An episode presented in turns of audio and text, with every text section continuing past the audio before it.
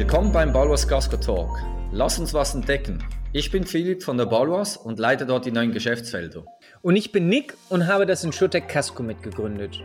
Wir sind beide neugierig und stellen gerne Fragen. Daher laden wir euch ein, gemeinsam aktuelle Trends der Versicherungsbranche mit Entscheidern und Meinungsmachern zu diskutieren und etwas zu lernen. Na, dann würde ich sagen, let's go! Herzlich willkommen zum Balwas Casco Talk, einem Podcast der Basler Versicherungen. Sie hören Sie hier Insights, Meinungen und Trends aus der Versicherungs- und Finanzbranche. Ich bin Philipp Marti von der Balwas. Und ich bin Nix Jür von Casco. Und wir haben gemeinsam heute Carsten Mangels und Frank Gehrig zu Gast. Hallo Carsten und Frank, toll, dass ihr dabei seid. Moin. Vielen lieben Dank für die Einladung. Gerne. Hallo, vielen Dank. Carsten und Frank sind vom Beratungsunternehmen Simon Kuchen und Partners, auch abgekürzt und wohlbekannt als SKP und sind dort Partner. Bevor wir zu den Themen kommen, wir haben heute eine Premiere. Zum ersten Mal haben wir heute nämlich zwei Gäste an unserem Kaminfeuer, respektive auf der Versicherungscouch. Manche sagen auch den Schleudersitz. Oder wie man es äh, auch sagen könnte, kommen die Leute nur noch zu zweit, getrauen sie sich nur noch zu zweit uns zu kommen.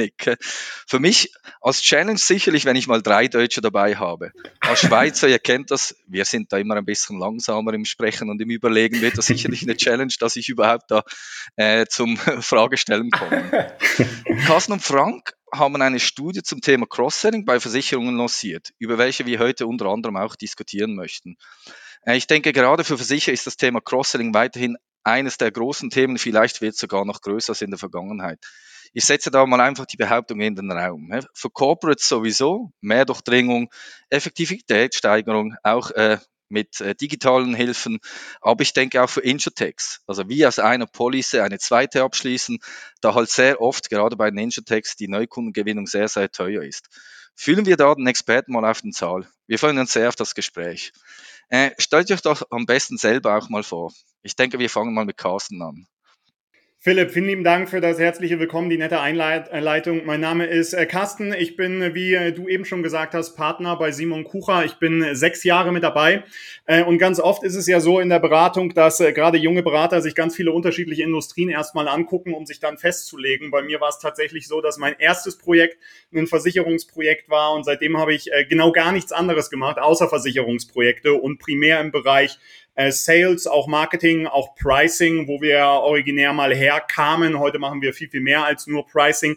Äh, und ein Thema, was uns über die letzten Jahre immer wieder äh, über den Weg gelaufen ist, was aber jetzt, wie du eben auch schon gesagt hast, eigentlich nochmal heißer dreht als über die letzten Jahre, ist das Thema Cross-Selling.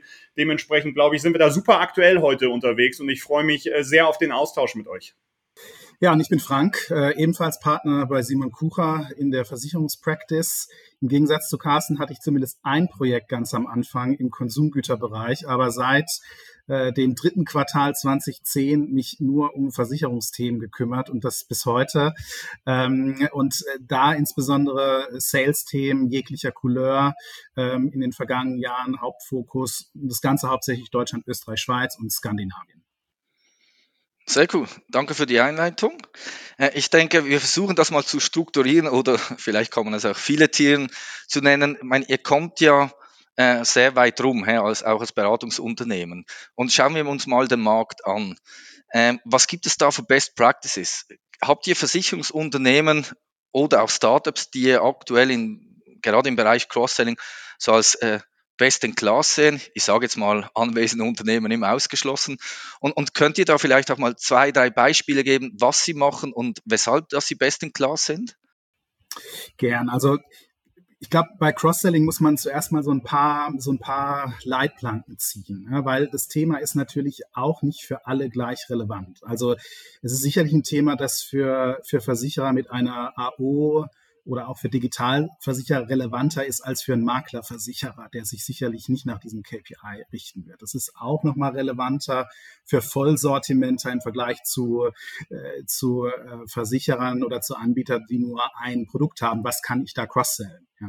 Ähm, und man muss auch noch hinzufügen, dass sich die Versicherer da auch manchmal so ein bisschen, bisschen selber belügen, äh, wenn man sich mal anschaut, wie auch gezählt wird. Ja, also wie definieren wir eigentlich Cross-Selling? Wie zählen wir das eigentlich? Es gibt dann das berühmte Beispiel, dass wenn man in die Hausratversicherung Glas mit einschließt, dann zählt es schon als zwei Verträge beispielsweise. Also man muss auch immer ein bisschen aufpassen, wie man das bewertet und wie man, wie man das sieht.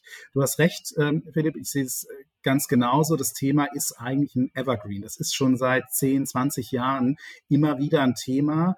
Und eigentlich kommen, wenn man sich das mal anschaut, die Versicherer nicht so wirklich vom Fleck. Ja, es passiert, die Cross-Selling-Quote äh, geht nicht so wirklich äh, deutlich nach oben. Es, es dümpelt alles so etwas vor sich hin. Und deshalb gibt es ein paar Best Practices, da kommen wir jetzt auch gleich zu, aber es gibt nicht so wahnsinnig viele.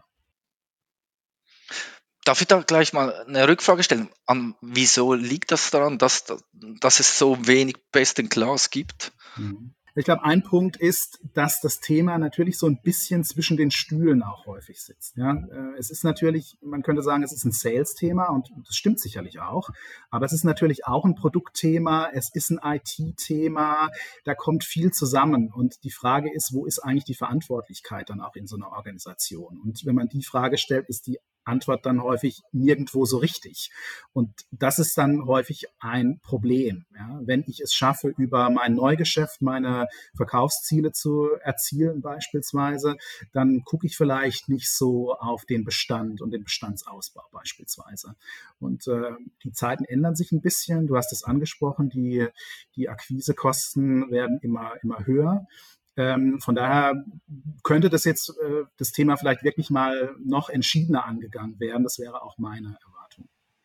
Und das geht dann ja Hand in Hand auch so ein bisschen mit den, mit den Best Practices. Ja, wenn wir die Ursachen suchen, dann sind wir relativ schnell bei den Schmerzpunkten, wo ich halt sagen würde, ein Schmerzpunkt, der, den wir immer wieder sehen, ist Cross-Selling-Initiativen ähm, gleichen oft einem Flickenteppich. Ich habe ganz, ganz viele kleine einzelne Initiativen, die irgendwo laufen. Es fehlt aber das über, übergreifende Dach, ja. Und es ist halt leider so, dass es beim Cross-Selling nicht diese, diese Silver Bullet gibt, die alle Probleme löst, sondern es ist halt wirklich ehrliche Arbeit am Ende des Tages, eine sehr systematische Arbeit. Und wenn wir so in den Markt gucken und schauen, wer ist denn eigentlich erfolgreich, wäre das halt auch schon eine der ganz zentralen Beobachtungen. Nämlich erfolgreich sind jene Versicherer, die es systematisch angehen, die unterschiedliche Touchpoints erschließen, die sich Gedanken machen, was eigentlich nebeneinander liegend die Initiativen sind, die sie brauchen, um hier erfolgreich zu sein. Also die gesamte Systematik ist mit Sicherheit eine Best Practice, die wir im Markt sehen.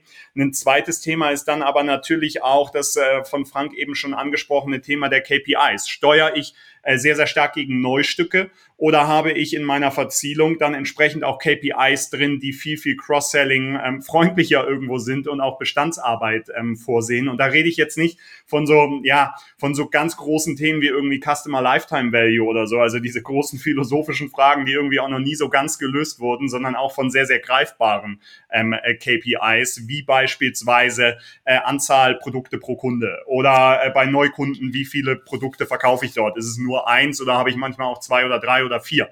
Also sehr griffige KPIs, die halt entsprechend auch in diese Zielsysteme mit eingebaut werden. Das ist mit Sicherheit eine Best Practice. Und was wir jetzt ähm, über die letzten Monate und Jahre noch sehen, ist dann natürlich auch eine Opt-in-basierte Bestandsarbeit. Heißt, wie umfangreich ist eigentlich ähm, wie umfangreich ist eigentlich mein Einwilligungsmanagement? Habe ich die Möglichkeit, meinen Kunden auch outbound-seitig zu kontaktieren und hier aktiv Bestandsmanagement zu betreiben? Und wenn wir da einfach mal auf die Zahlen gucken, auf diese relevanten Cross-Selling-KPIs, ist der, ist der Zusammenhang schon signifikant. Je ausgeprägter jetzt auch eine Opt-in-Basis, ein Einwilligungsmanagement, je ausgeprägter die drangeknöpfte äh, Vertriebsmaschinerie, desto besser hier dann auch die Cross-Selling-KPIs. So gesehen auch das noch eine Best Practice, die wir, ähm, die wir im Markt äh, nicht häufig, aber gelegentlich auf jeden Fall sehen und wahrnehmen. Mega, ich würde da vielleicht einmal nachhaken. Ich fand es ganz spannend. Ähm, ich, mir, mir, mir ist da so im Hintergrund ähm, Olli Lang, ähm, war mal Vorstand bei, bei WeFox, schönen Gruß, der sagte, ein Kunde ohne E-Mail ist gar kein Kunde. Ja. So, das würde, ähm, das also das ist jetzt auch ein bisschen platt hergesagt, wenn man sozusagen erstmal noch gar keine Kunden hat und so weiter. Das würde man, glaube ich, wenn man jetzt ähm, zu den jeweiligen Generalagenturen oder Kundenbetreuern, die sagen, naja, ein Kunde ohne E-Mail ist schon noch ein Kunde, nämlich ein Kunde, den ich, den ich kenne, aber macht natürlich den, den Outreach schwieriger. Ähm, wem meine Frage, so wenn, wenn ihr das so sagst, äh, kontinuierlich und systematisch, KPIs und Incentives und Opt-ins. Hm, wem gehört das denn? Also was würdet ihr sagen, also kann man generisch sagen, okay, packt das Ding mal dahin, ist eigentlich egal, wie ihr das nennt, ähm, die müssen Zugriffsrechte auf das Thema haben, ihr müsst euch halt überlegen, wie das Cross-Selling äh, sozusagen attributiert wird in dem Incentive, ähm, die brauchen redundante am Ende ja teilweise redundante Ressourcen, ja, weil es ist nur mit Mailing getan, sind es Produkte, sind es IT, passen die immer in die Pipeline rein. Glaube nicht, dass wir jetzt ein Guidewire-Einführung wegen ein paar, ähm, äh, wegen ein paar Cross-Selling-Sachen verschieben können. Ähm, das, das Turbo-CRM, was alles löst, ist auch irgendwie nicht morgen live. Ähm, habt ihr da so ein bisschen, wo ihr einfach mal sagt, ganz platt, holzschnittartig, macht das so, so, so, so, so, da seid ihr schon 80 Prozent irgendwie am Ziel? Äh, kann man das so platt sagen? Also äh, leider nein. Also Schade. unsere Erfahrung ist, ähm, Mann. Wir, wir haben ähm, für viele Versicherer in aller Herren Ländern schon, sagen wir mal, Projekte gemacht, wo es wirklich darum ging, wie kriegen wir die Cross-Selling-Quote nach oben. Ja? Und was sich was sich gezeigt hat, ist, dass die Lösung oder das Problem und damit dann auch die Lösung am Ende des Tages häufig komplett anders waren von Versicherer A zu Versicherer B. Also, das, ich vergleiche das immer so ganz gern mit ähm, äh, oder anders gesagt, deshalb würde ich da nichts auslassen. Deshalb kannst du nicht einfach sagen, macht mal X und dann läuft das Ganze. Ich vergleiche es immer ganz gern mit so einer Maschine. Du stellst fest, die läuft nicht. Dann machst du die auf und dann stellst du fest, da sind irgendwie 15 Zahnräder drin. Du weißt jetzt aber nicht, welches Zahnrad eigentlich kaputt ist oder welche Zahnräder kaputt sind. Du weißt nur, die Maschine läuft nicht. Und dann ist halt die Frage, tauschst du jetzt alle Zahnräder aus oder findest du heraus, wo welches Zahnrad, an welchem Zahnrad liegt's eigentlich, ja, damit, damit es nicht läuft. Und wir haben da wirklich schon die unterschiedlichsten Sachen gesehen, ähm, wo es, äh, fangen wir mal an mit dem Neugeschäft, ja. Bestand ist ja immer eine Funktion von Neugeschäft.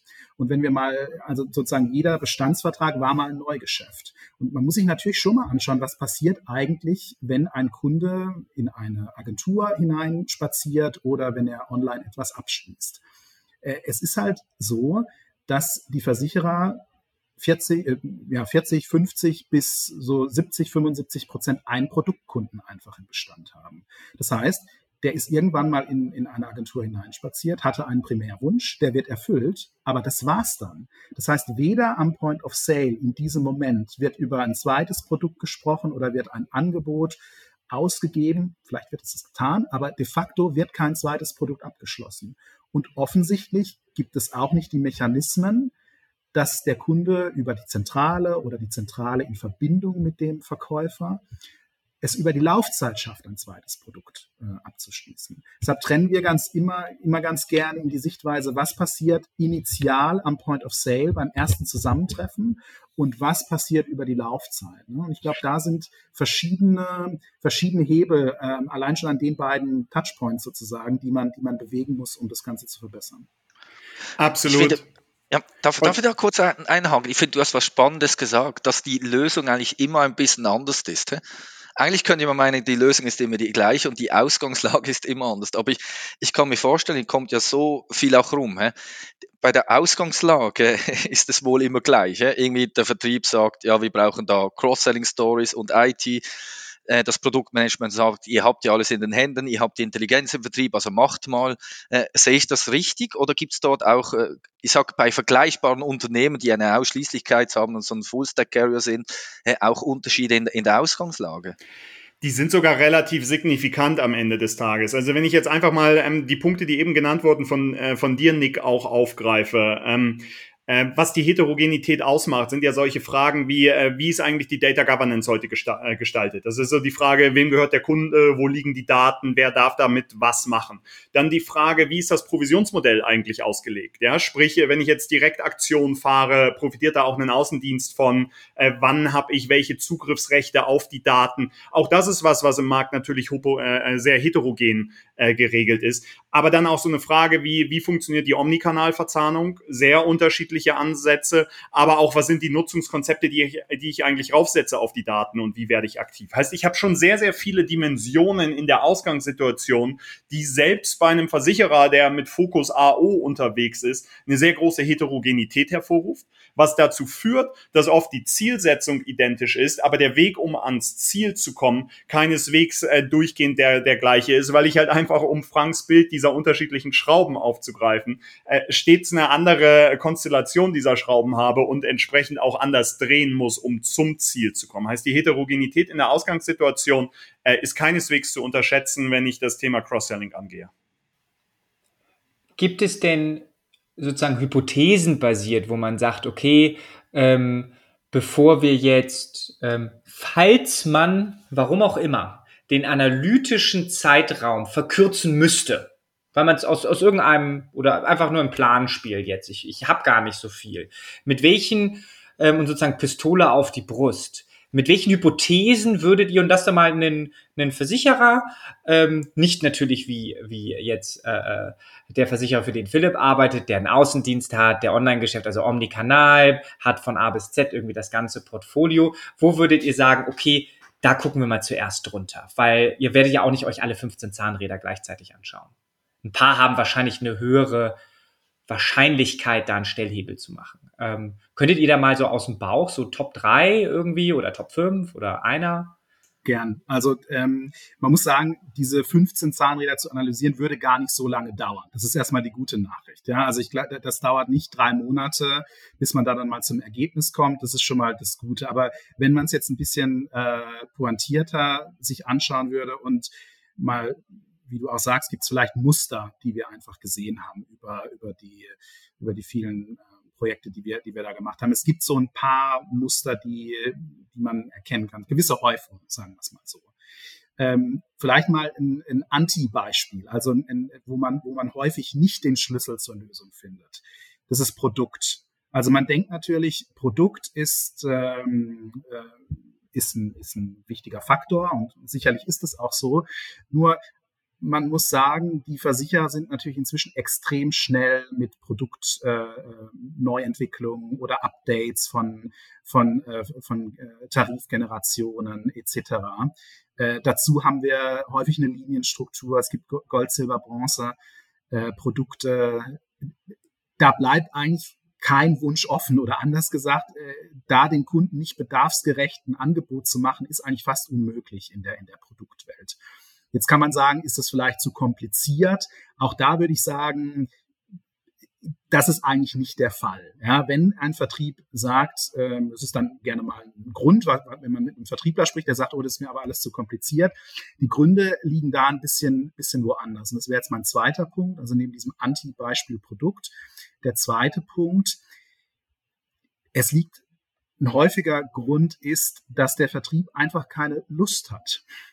Ähm, um es mal ganz platt zu sagen. Also wenn ich jetzt, äh, es gibt halt den Vorsorgeexperten, der kennt sich aus in Vorsorge und hat Lust, Vorsorgeprodukte zu verkaufen. Und dann verkauft er sein Vorsorgeprodukt an den, an den Kunden. Dann hat er gleichzeitig das Verständnis, das ist jetzt mein Kunde.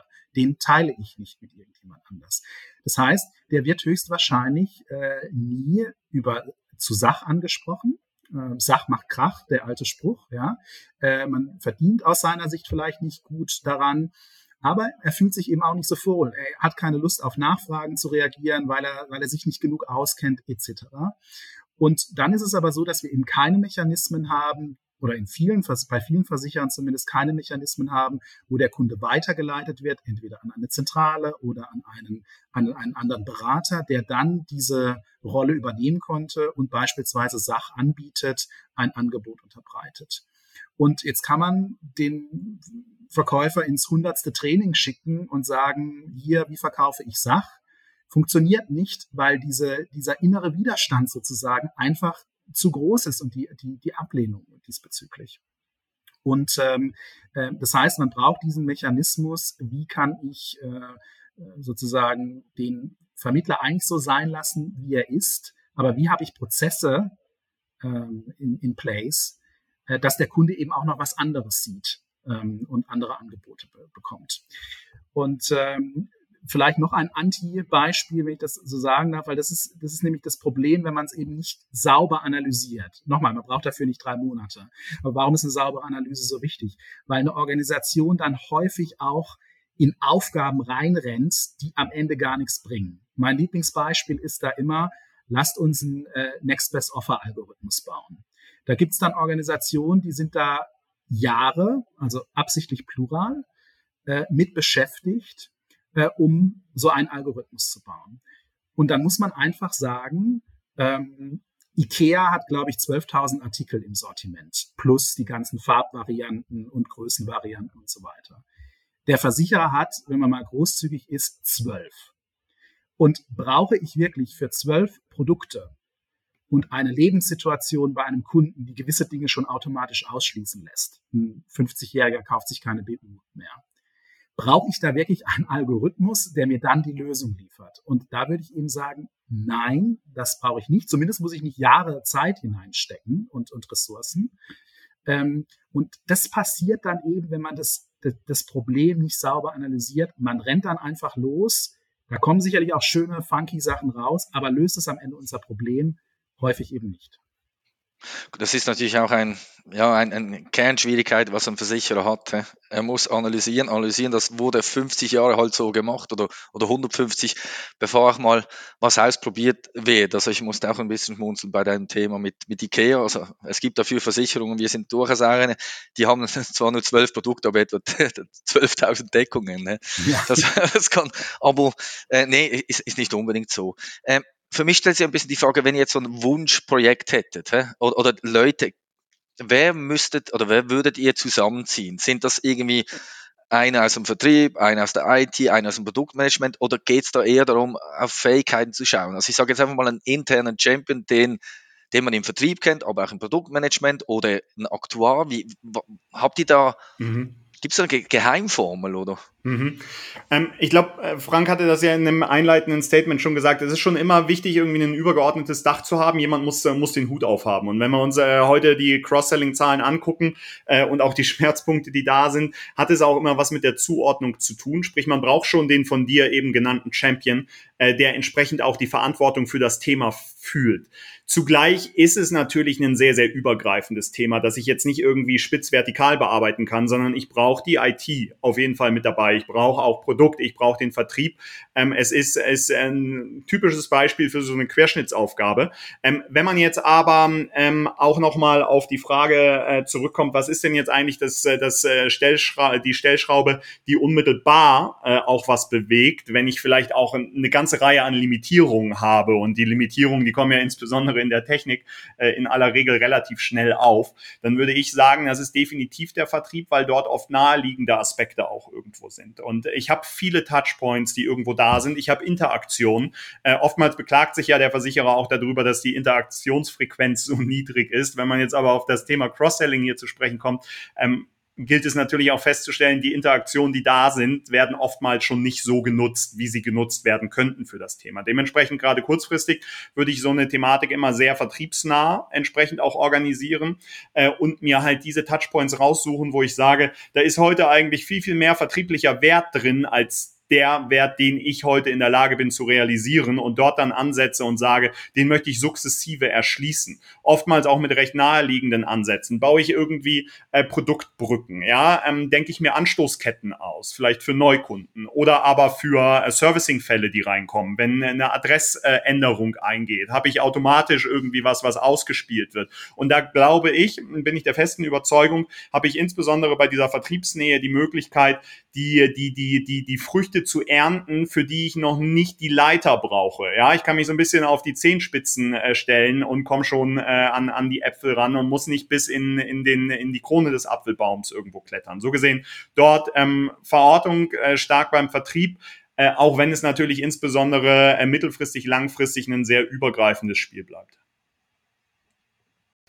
Ich hätte da zwei Gedanken. Der eine, ähm, ich unterhalte mich gerade mit einigen Leuten aus der Versicherungsbranche, wer hätte es gedacht, ähm, und die versuchen jetzt auch wieder das Thema Cross-Selling und sagen, versuchen das Thema Ownership, was ihr sagt, wer ist dafür verantwortlich, sagen sie halt, okay, wir schaffen eine neue Einheit, gegebenenfalls sogar ein neues Unternehmen, ähm, gedanklich wie ein Assekurateur oder wie ein Mehrfachagent, der, und das ist jetzt ganz, ganz wichtig, Zugang ähm, auf die Kunden der Vertriebe hat, um diese anzusprechen, hat dann, das muss man erstmal, das ist ja gar nicht so einfach, das muss man, äh, kann man auch nicht einfach so mal entscheiden. Also äh, ne, mal irgendwie bei Köln nach Köln fahren und sagen, so, jetzt machen wir mal die Ausschließlichkeitsverträge hier ein bisschen anders und das Ende, also ganz so einfach geht's nicht, ähm, aber ähm, sagen es und, und die bauen dann wie ein, ich, ich nenne es wie so ein, ähm,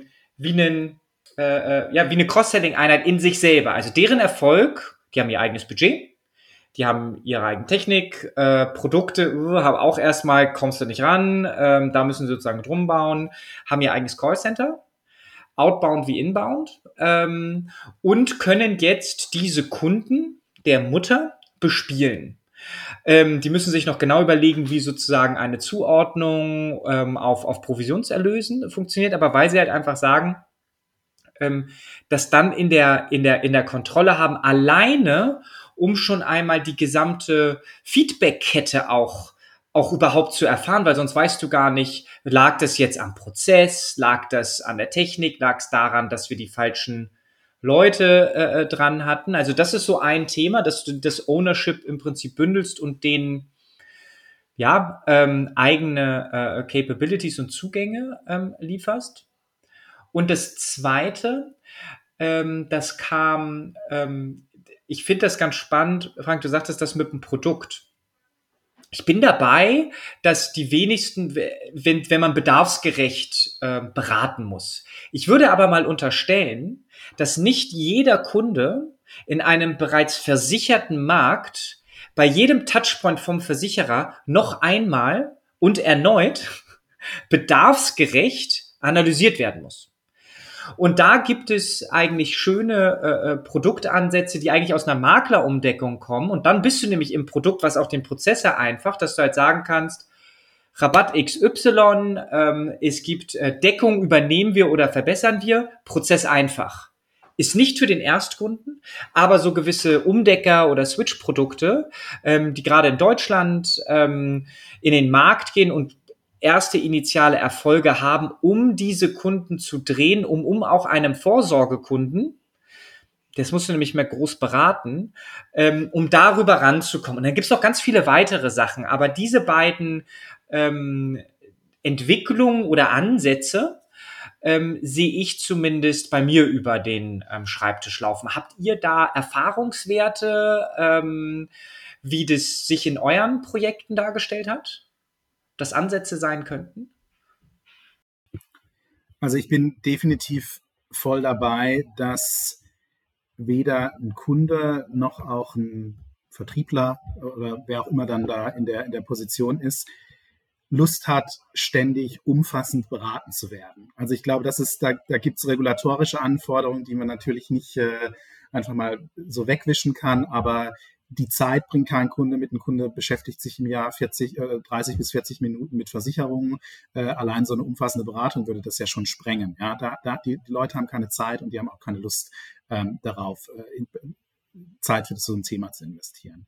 Ich glaube, ich, ich, ähm, ich kann mir vorstellen, dass das, dass das eine, eine Idee ist mit Potenzial, weil ich glaube, dass es natürlich das Wichtige ist, ein Angebot muss zum Kunden kommen. Ja, das, das, das passt, also das ist jetzt brutal einfach gesagt, aber das Problem ist ja einfach, das passiert ja heute nicht. Äh, das passiert heute viel zu selten. Äh, es gibt äh, Touchpoints zwischen Versicherer und Kunde. Der Versicherer fragt sich, glaube ich, viel zu selten, stiften diese Touchpoints eigentlich auch wirklich Mehrwert für den Kunden oder mache ich das einfach, weil ich ja gelernt habe, dass ich einfach mit dem Kunden in Interaktion sein muss. Ähm, aber ich brauche auch so eine gewisse Brutalität sozusagen, in dem ich sage, hier ist wirklich, wir wissen, das ist für dich relevant, ja, und hier ist ein Angebot, das, das für dich, äh, das zu dir passt. Und dann ist es so eine Take-it-or-leave-it-Entscheidung. Und ich glaube, das passiert heute zu selten. Und äh, der Mechanismus, den du beschrieben hast, ist, ist ein Weg, das sozusagen sicherzustellen und zu machen. Ähm, und ähm, ich glaube, die Frage muss man sich stellen. Wie kommt das Angebot zum, zum Kunden? Was müssen wir dafür machen? Weil was ich halt ganz spannend fand, ähm, das war, ähm, Ich muss gestehen, ich habe äh, Frank und Carsten schon mal auf einem, die sind schon mal fremdgegangen mit auf dem Podcast und da habe ich schon mal ein bisschen reingehört. Und da sagtet ihr, ähm, aber ist es wirklich Fremdgehen, wenn es davor war, man sich vorher nicht, ich weiß es nicht, wahrscheinlich nicht. ähm, da, da, sonst wär, das wäre, nee, das wäre zu schwierig sonst. Ähm, aber da sagtet ihr, und das fand ich total spannend, ähm, ich hoffe, dass ich die Zahl wieder bekomme, dass irgendwie kann sein, 80 oder 90 Prozent der Kunden haben überhaupt kein Problem, alle ihre Produkte bei einem Versicherer abzuladen. Ähm, Punkt. so, passiert aber nicht. Also, das ist, ich, ich, ich komme jetzt so ein bisschen aus so einer Maklerfamilie, ne? Da denke ich so, ja, was, hm, muss man doch irgendwie so ein bisschen optimieren und so weiter. Aber ähm, das, das, das ist ja schon, dass es wirklich daran mangelt, dass man das Produkt nicht zum Kunden bekommt, ne? wie, du, wie du richtig sagst, Frank. Aber, und das finde ich vielleicht nochmal ganz schön, ich will auch nochmal ganz kurz eine Lanze brechen, wenn man sagt, für den, für den Vertriebler, der das Problem löst und kein Cross-Selling in dem Moment macht, weil es nicht natürlich ist. Wenn ich gerade ein Haus kaufe, als Beispiel, und eine Lebensversicherung mich da durchwälze, dann ist noch nicht der Zeitpunkt für die Wohngebäude. Der ist denn vielleicht danach, aber jetzt bitte nicht mit dem Auto. Also, also das muss man halt auch sagen, dass es ganz, ganz wenige natürliche Touchpoints gibt, wo ich so ganz, ganz viele neue Gegen manchmal gibt's die Gegenstände habe oder sich meine Lebenssituation verändert. Also ich, ich, ich heirate, krieg ein Kind, baue ein Haus, mache einen Unfall und reise halt echt nicht in der gleichen Woche. Ganz selten. Und ich glaube, das und, und das finde ich manchmal ganz spannend, was jetzt auch in SureTech, glaube ich, so werden, das jetzt einfach in eine digitale Antragsstrecke zu pumpen und jemanden zu nerven und alles selber einzugeben, ist halt noch lange nicht convenient. Und deswegen ist es, glaube ich, auch so schwer, weil wir es natürlich zum Punkt, zum Kunden bringen müssen. Genau, aber dann halt noch, und das hast du ja auch gesagt, zum richtigen Zeitpunkt. Ja? Genau. Sprich, es ist ja nicht nur das zum Kunden bringen, sondern ich muss auch noch den richtigen Zeitpunkt erwischen. Und da hast du vollkommen recht. Das liegt ja nicht alles in einem Moment. Aber ich muss so in diesem, diesem ersten Kontakt die Grundlage legen, um dann halt im weiteren ähm, Verlauf ähm, der Kundenbeziehung auch entsprechend das Bestandsmanagement machen zu können. Äh, und da ist natürlich ein schönes Beispiel, und da sind wir schon wieder bei dem Thema, ein Kunde ohne E-Mail-Adresse ist kein Kunde, äh, ist natürlich äh, die Kontakterlaubnis. Ja, wie interagiere ich denn eigentlich, um dann auch präsent zu sein und überhaupt die Möglichkeit zu haben, in folgenden Prozessen auch fortlaufend auf mich aufmerksam zu machen äh, und halt auch diese, diese grundlegende Bereitschaft auszunutzen, einen Großteil der Policen bei einem Versicherer äh, entsprechend abzuschließen. Absolut. Und ich finde es, ich finde da, ähm, und das ist eigentlich so spannend. Ich mein, also ich glaube, diese, keine Ahnung, die verschiedenen Touchpoints, die kannst du ja in jeder Vertriebsunterlage, keine Ahnung, die fünf, sechs, ja. die könnten wir jetzt alle runterbeten, die gibt's ja alle. Ähm, dann gibt's da irgendwie die Produkte und ich glaube, was halt ganz spannend ist, ist genau, ähm, bleibe ich weiter mit dem Kunden im Kontakt. Ähm, gute Vertriebler machen das. Die machen das, weil sie bei ihren Kunden draußen sind. Das, das, das machen die. Ähm, was ich nochmal spannend finde aus, aus eurer Sicht, weil ich bin so ein bisschen, ich habe ein ein Drall zu Produkten, weil ich da immer herkomme. Und ich denke, deswegen kann ich, das hat mir auch ein bisschen geschmerzt, Frank, als du sagst, es liegt nicht an den Produkten. Ja, das muss ich jetzt irgendwie hier rausgraben. Aber Nick, ich, Nick, wie soll es mir gehen? Ich, ich mache schon ja, so lange Produkte. Stimmt, stimmt, du bist ja. Deshalb, bist ja, ich kämpfe mit, mit den Tränen. Ja, nur IT-Mucke. Du bist ja ein echter Produktmanager. Stimmt. Stimmt, wie geht's dir da drüben? Ja, du bist so still. Guck mal, seitdem. Das, das Wetter hat zugetan, es wurde dunkel. Nein. Ja. Nein, aber Wobei, also ich, ich muss auch sagen, also ich meine, das ist durchaus auch meine Erfahrung. He? Da können wir am Hauptsitz und ich glaube, da kommt es auch ganz darauf an, wie wichtig nimmt man seinen eigenen Job oder wie viel Erfahrung hat man auch schon. Und man, natürlich, wenn man dann zwei Jahre lang Dinge macht und Cross-Selling versucht, dann muss das auch erfolgreich sein und dann wirkt man es so hin, dass es zumindest ein kleiner Erfolg ist. Und da glaube ich, kommt es halt schon darauf an. Ich habe jetzt ein paar gute Stichworte, gerade irgendwie die Lust im Vertrieb muss auch noch irgendwie da sein. Wie kann man den Vertrieb empowern? Gibt es vielleicht auch andere Ansätze? Äh, ja, aber ich habe es, glaube ich, schon mal jetzt erwähnt, aber mein, 200 Jahre war die Intelligenz im Vertrieb. Deshalb verdient ein Kundenberater eine Versicherung einfach wesentlich mehr als eine Marke, die, ich sage, ein Mercedes oder ein BMW verkauft. Aber wie können wir das empowern? Wie können wir da äh, weiterkommen. Das finde ich äh, hochspannend. Hey? Und anscheinend gibt es ja keinen, der schon so die, die, die, die, die Gralhüter-Lösung gemacht hat. Hey? Ja, ich, ich, ich denke, vielleicht nochmal, es gibt ja, ich würde sagen, in der Schweiz, äh, die durchschnittliche Cross-Selling-Quote ist, ist besser als in Deutschland. In Skandinavien ist sie auch besser als in, in Deutschland. Ähm, und den skandinavischen Markt kenne ich, ganz, kenne ich ganz gut. Da ist es zum Beispiel so, und das ist auch das, was, was du gesagt hast, Nick, natürlich mache ich nicht in dem ersten Termin gleich alle möglichen Produkte. Ja, das, das geht nicht. Äh, äh, vielleicht habe ich mal einen Kunde, der Lust hat, sich da mal jetzt in einem Schwung sozusagen dieses Problem Versicherung einmal zu lösen, ja, und dann ist gut. Ähm, das gibt es sicherlich, aber es ist nicht die Regel. Aber ich, da sind wir wieder bei dem, bei dem Thema, wie kriege ich das, das Produkt dann eigentlich zum Kunden oder das Angebot zum Kunden? Und ich kann, ich glaube, ich muss schon anschauen in diesem ersten Termin, in dem man sitzt, was für logische Verknüpfungen gibt es vielleicht. Du hast recht, wenn man über eine BU spricht, dann jetzt aufs, aufs Auto zu kommen, das, das wäre ein bisschen sehr, sehr künstlich, ja. Aber ich sag mal, wenn, du jemanden vor dir hast, der jetzt ins Berufsleben einsteigt, dann kannst du natürlich schon so ein bisschen das Frame und sagen, hier ist so ein, so ein Berufsstarter-Paket und da sind drei Themen drin und wir sprechen jetzt heute über Thema eins und zwei und jetzt gibt's den Folgetermin für Thema drei. Oder wenn du keine Lust hast, nochmal vorbeizukommen, dann bekommst du das per E-Mail oder wir machen es über, über einen Videochat, aber du bekommst, wir, wir vereinbaren jetzt einen Weg, wie du dieses Angebot bekommst. Und, und das, das fehlt genau. Der Kunde geht raus, der kriegt dann vom Versicherer vielleicht noch irgendwelche schönen Broschüren und so weiter. Aber diese Prozesse sind heute einfach nicht da. Ja? Ähm, und es ist, glaube ich, keine Raketenwissenschaft, so einfach, wenn, wenn, man, wenn man sich das anschaut. Aber es braucht eben diese Pro Prozesse, es braucht die Zusammenarbeit, es braucht auch die Offenheit zwischen dem Vertriebler und einer Zentrale. Ja, Stichwort Kunde wegnehmen, Stichwort verdiene ich jetzt noch was, wenn die Zentrale im Prinzip das Sachprodukt verkauft. Das sind einfach das sind schon wirkliche Klopper, die man da aus dem Weg räumen muss. Ja, weil der Vertrieb sagt natürlich, ja, aber das ist doch mein Kunde und er sagt, ich will aber auch was dran verdienen. Und äh, was passiert, was macht ihr da mit dem Kunden? Ja, das ist doch meiner. Und wenn der jetzt eine schlechte Erfahrung hat, fällt es auch auf mich schlecht zurück. Also da gibt es einfach so ein paar, so ein paar Themen, die teilweise ähm, sehr rational sind, aber teilweise natürlich auch ein bisschen irrational und sehr gefühlig sozusagen. Aber man muss beides ernst nehmen und beides eigentlich lösen. Ist das wirklich so? Also ist es so, dass das, was du gerade beschreibst, dass das nicht passiert? Also zumindest ähm, so wie Philipp das eingangs sagte, die Intelligenz im Vertrieb, also gute Generalagenturen, die machen das doch. Also egal, ob das jetzt aus der Zentrale irgendwie vordefiniert wurde. Ich meine, da komme ja sogar ich drauf also das liegt doch irgendwie auf der Hand, dass man sagt, okay, jetzt mache ich die und dann, das muss ja auch nicht alles technisch jetzt irgendwie algorithmisch, aber Nick, das passiert nicht? Nick, also ich, ich sage, das passiert, aber es passiert halt nicht in der großen Breite. Du hast meistens 20 Prozent, die das dann machen und dann versucht man die zu kopieren oder zu entlöhnen.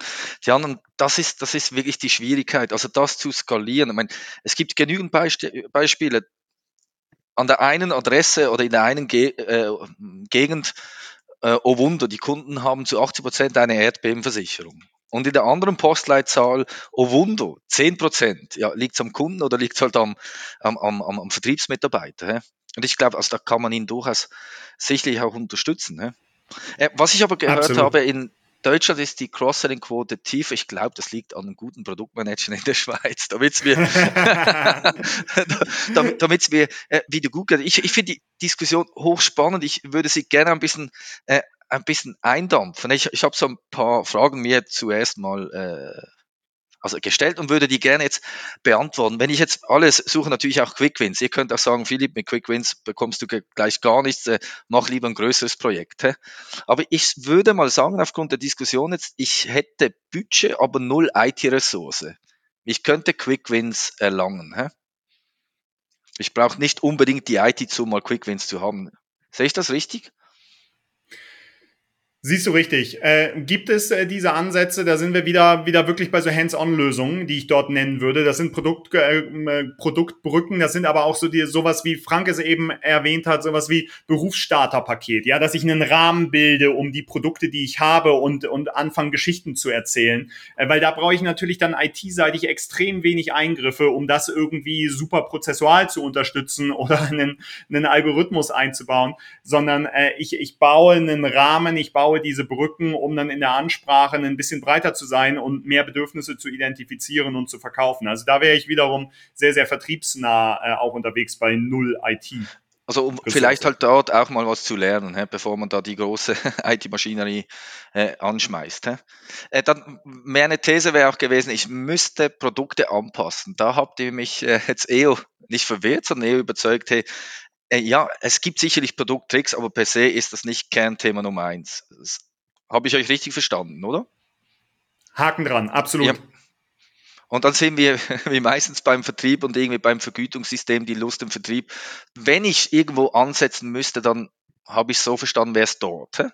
Wenn ich jetzt nicht übergreifend was mache.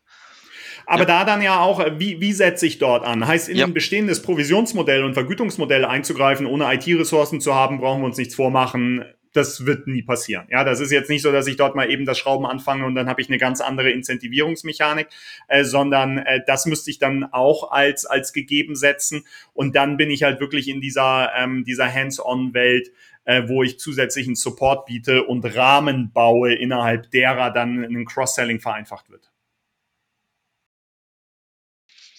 Okay, also danke für die Antwort. Ich, ich es ist mir jetzt schon mal klar, ich muss ab und zu eben, wenn ihr Deutschen redet, das ist relativ schnell, muss ich das für mich äh, zum Teil auch, auch wieder mal ordnen. Äh, wenn ihr jetzt mit mit Versicherungen zusammenkommt, wie, wie, also was sind konkrete Ergebnisse am Schluss? Ist das eben eine Ausgangslage und dann so sollen wir, also empfehlen wir oder empfehlen wir zusammen mit dem Vertrieb, mit dem Produktmanagement oder mit den Champions, dass wir die Dinge so umsetzen? Ist das dann parallel oder geht das auf eine lange Roadmap oder wie, wie, wie kann ich mir das vorstellen? Ja, das ist ja so ein bisschen dann diese philosophische Frage, mache ich das Ganze Step by Step oder brauche ich irgendwie so einen Big Bang Ansatz?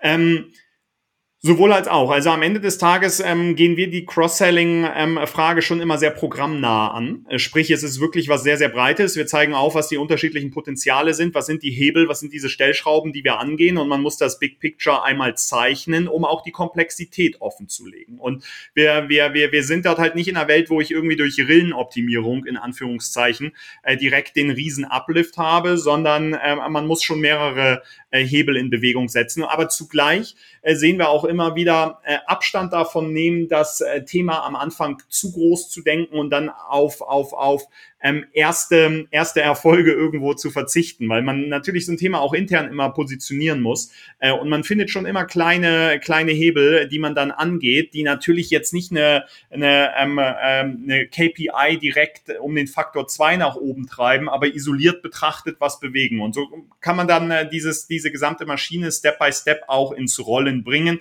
Und das ist halt sowas wie eben dargelegt, auch die Identifikation einzelner ähm, Touchpoints und Interaktionsmöglichkeiten, die dann dann sukzessive erschlossen werden und die ich nutze, um Anstoßketten draufzusetzen, um nochmal eine Nachfasskette ähm, zu installieren, um ähm, äh, Nachtelefonie irgendwo zu etablieren. Und äh, so gesehen brauche ich eine große Idee, ähm, programmmäßig in der Breite. Ich muss die unterschiedlichen Bereiche mir anschauen, aber, und das haben wir ja eben auch schon besprochen, ähm, es geht ja nicht nur um Erkenntnis. Ihr habt es ja eben auch so schön gesagt, ganz oft ist die Erkenntnis irgendwo schon da, man kommt aber nicht, nicht ins Tun. Und beim Tun ist es erfahrungsgemäß so, das scheitert oft daran, dass man halt den Riesenschrank versucht, durch die kleine Tür irgendwie zu buxieren, statt vielleicht erstmal die Kommode zu nehmen, mit der man einfacher durchkommt, ja, um Erfolge zu kreieren. Sprich, dort dann wirklich Step by Step vorgehen, sukzessive vorgehen unterwegs lernen und schauen, was funktioniert, was funktioniert nicht und die Sachen, die dann funktionieren, in der Breite auch zu skalieren.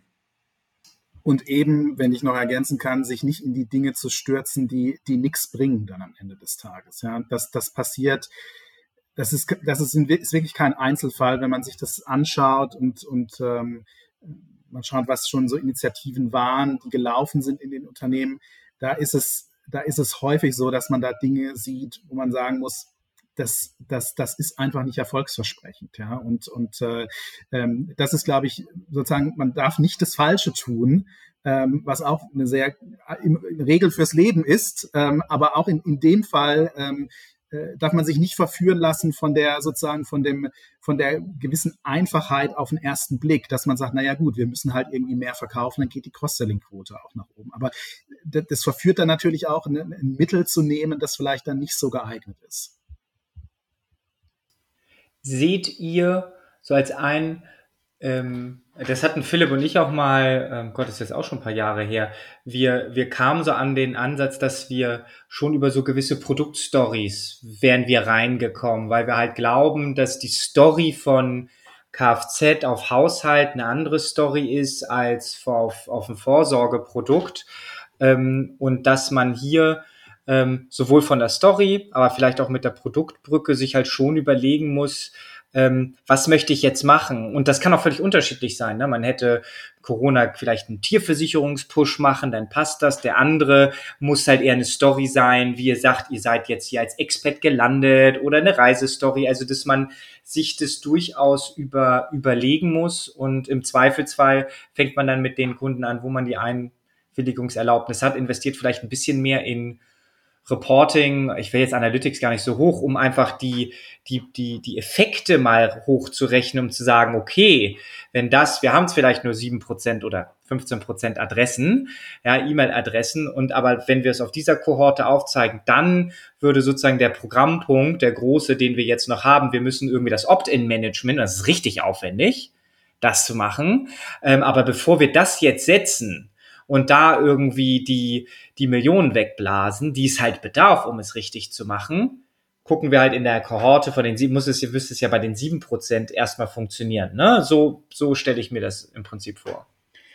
Zu beiden Punkten klares Ja. Also das zweite ist ja genau das, was wir so meinten mit diesem sukzessiven Vorgehen. Ja, nicht, nicht direkt irgendwie in die volle Breite gehen, sondern genau diese Brackets identifizieren, wo man dann sagen kann, und das war ja dein erster Punkt, äh, da erzähle ich eine Geschichte. Ich habe einen Anlass, um eine Geschichte zu erzählen, diese Brücke zu bauen und so ein bisschen von A auf B zu kommen.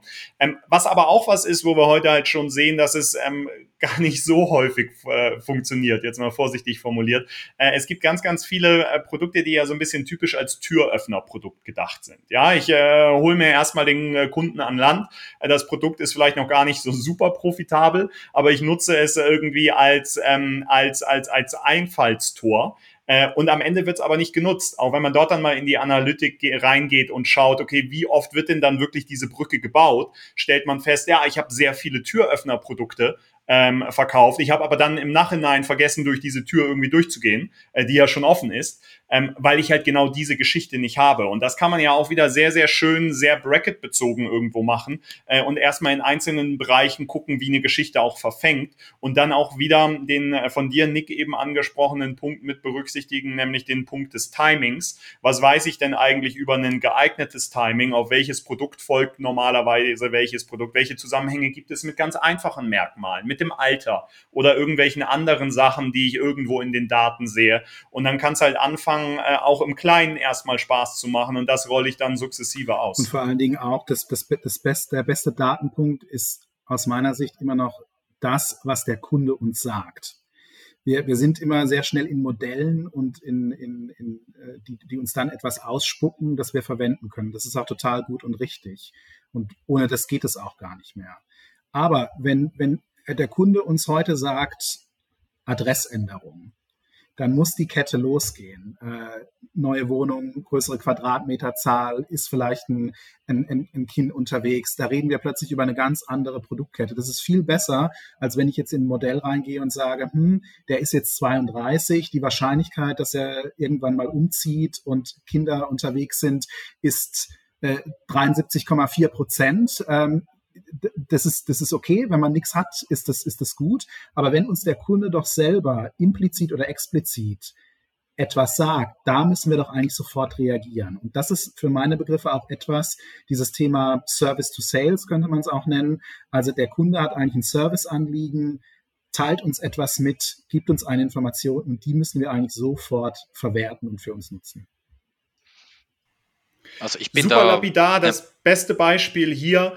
Ähm, ihr glaubt gar nicht, wie oft sowas wie eine Adressänderung im Nichts verläuft. Ja, und das, das ist ja eigentlich genau das, was Frank äh, beschreibt. Ich habe nicht irgendwie einen Algorithmus über XYZ äh, Zeilen, sondern ich habe irgendwas, was der Kunde mir mitteilt, einen Informationspunkt, der eigentlich super werthaltig ist und aus dem ich vertrieblich sehr, sehr viel machen kann. Ich mache es aber einfach nicht.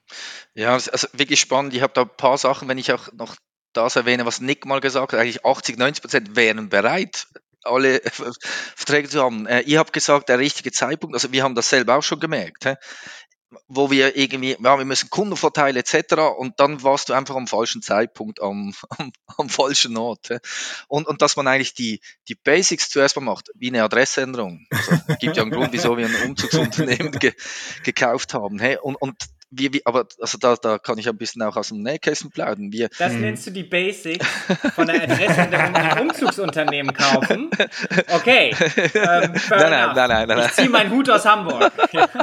Scheint nee, in der Schweiz anders zu sein ja, als in ja. Deutschland. Ne? Ja, es, äh, es ist halt dann auch ja. wirklich schwierig, aber man muss halt auch mal dranbleiben. Und das ist das, was wir sind sehr erfolgsverwöhnt, auch mit dem Vertrieb. Machen wir ein neues Modul, kommt so und so viel mehr Prämie. Und das sind einfach neue Disziplinen, die wir da haben. Und da geht es, glaube ich, allen Versicherungen gleich. Und mich würde noch ein Thema sicherlich interessieren, auch bezüglich, oft kommt es ja dann, ja, was ist der Vorteil für den Kunde? Hä? Rabatte, zusätzliche Leistungen, äh, Bonusprogramme mit Versicherungs- oder versicherungsfremden Bonus, mittlerweile sehr wahrscheinlich auch mit irgendwie äh, Bitcoins und Tokens und was auch immer. Habt ihr da schon was Spannendes gesehen? Oder geht das vor allem, also ich verstehe von euch, eigentlich geht es über die Prozesskette und da müsst ihr eigentlich auch mal anfangen und nicht bereits schon über Rabatte reden, oder? Also ich, ich ähm, du hast es ja schon gesagt, wir haben in unserer Studie gefunden, dass eigentlich neun von zehn Kunden bereit wären, ihre Versicherungen zu bündeln bei einem Versicherer. Und das, obwohl, und sie sagen das, sie machen es heute nicht, das haben wir ja gesehen. Äh, das machen im Prinzip heute nur 25 Prozent der Kunden, die mal so zwei Drittel ihrer Produkte bei einem Versicherer bündeln. Aber 75 Prozent machen es nicht. 90 Prozent sagen aber, ich, ich würde das machen von diesen 75 Prozent. Und das zeigt eigentlich, dass die ja schon gewisses Wertverständnis haben, was ihnen das bringt. Und das ist vor allen Dingen das Thema, ja gut, ich habe einen Ansprechpartner, ich habe vielleicht weniger Papierkram, das ist so deren, deren Welt, in der die unterwegs sind. Die denken gar nicht so sehr an das Thema Rabatte und ich muss jetzt irgendwie einen Preisvorteil haben. Es, und das heißt, so etwas anzubieten, hat natürlich auch seine, seine Nachteile. Man, man sieht dieses Thema Bündelrabatt Zumindest im deutschen Markt ist das äh, schrittweise immer weniger geworden, ähm, was es da an Angeboten gibt. Unfassbare Komplexität. Was ist, wenn der mal von vier auf drei Verträge geht? Passt sich das alles an? Und so weiter. Das ist extrem kompliziert. Ich glaube, es wäre schon mal sehr viel erreicht, wenn man die aktuellen Vorteile mal transparent machen würde. Der Kunde weiß, aus unserer Erfahrung eigentlich nicht, was wirklich die Vorteile sind, bei dem Versicherer A, B oder C zu sein. Was ist eigentlich wirklich die, die Value Proposition abseits von, von äh, Produkt oder von dem einen Vertriebler, mit dem ich ein gutes Verhältnis habe? Also ich würde mal anfangen, das ist der, der erste Schritt, das, was wir heute wirklich für den tun. Also, äh, du kannst, wenn du einen Schaden hast, kannst du immer anrufen. Du hast immer einen persönlichen äh, Ansprechpartner. Es ist kein Callcenter mit keinen Wartenzeiten. Wir sind äh, dann und dann sofort für dich da. Also all diese Dinge, die wir heute eigentlich tun, über die wir nicht reden, das mal transparent zu machen, wäre ein erster wichtiger Schritt aus meiner Sicht. Darf ich da nachhaken? Weil das, also wir haben jetzt gehört, 80 bis 90 Prozent würden eigentlich oder können sich vorstellen, bei einer Versicherung zu sein. 25 Prozent sind es. Die Differenz zwischen diesen 25 Prozent und den 80 bis 90 Prozent, das sind nicht andere Kunden oder an, haben andere Verhaltensweisen, oder? Das sind, die werden einfach Nein. anders betreut die werden anders betreut, ganz genau. Wir haben, äh, wir haben uns da in der, in der Studie hauptsächlich auf äh, AO-Kunden und Digitalkunden fokussiert, um jetzt nicht den Maklerkunden da drin zu haben, weil es verwässern würde.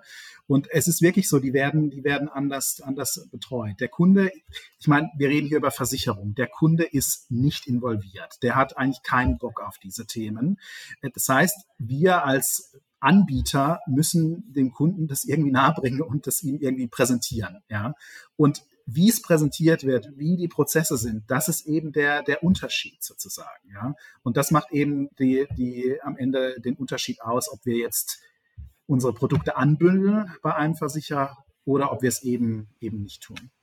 Und äh, Philipp, du hattest ja eben äh, sehr, sehr schön auch dargelegt, äh, die einzelnen Generalagenturen, die äh, halt im Cross-Selling auch sehr erfolgreich sind. Ja, irgendwie so diese Spitze des Eisbergs und dahinter kommt erstmal nichts. Und das ist ja irgendwo eine Verteilung, die man in dieser Zahl auch irgendwo wiedererkennt. Ja, dass man halt sagt, es gibt halt Einzelne, die den Hauptversicherer haben, die eine sehr, sehr äh, stabile Beziehung haben äh, zu ihrem Versicherer, auch weil der Versicherer halt entsprechende Maßnahmen umsetzt und hier ähm, bemüht ist. Es ist aber was anderes, das wirklich in der Tiefe zu beobachten und auch im Longtail zu sehen, hey, ähm, dieses 90% Potenzial wird flächendeckend äh, ausgeschöpft. Da kann man auf jeden Fall sagen, das ist es nicht aktuell. Und man muss auch sagen, wenn ich das noch ergänzen darf, man könnte ja als Argument vorbringen, naja, man hat ja auch die Kunden, die so Preisfüchse sind und, und äh, man könnte ja dann erwarten, ich, dass die das nicht bei einem Versicherer bündeln wollen, weil sie dann vielleicht bei der einen Versicherung ein bisschen sparen, aber bei der nächsten ein bisschen mehr bezahlen müssen.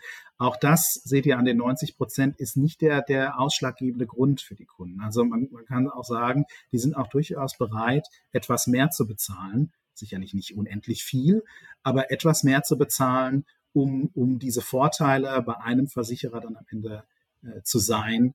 Ähm, ja, äh, sie würden das auf den Tisch legen. Ja? Also diese, diese Idee, die Kunden sind ja dann Sparfüchse, auch das stirbt äh, zum gewissen Grad aus. Mhm.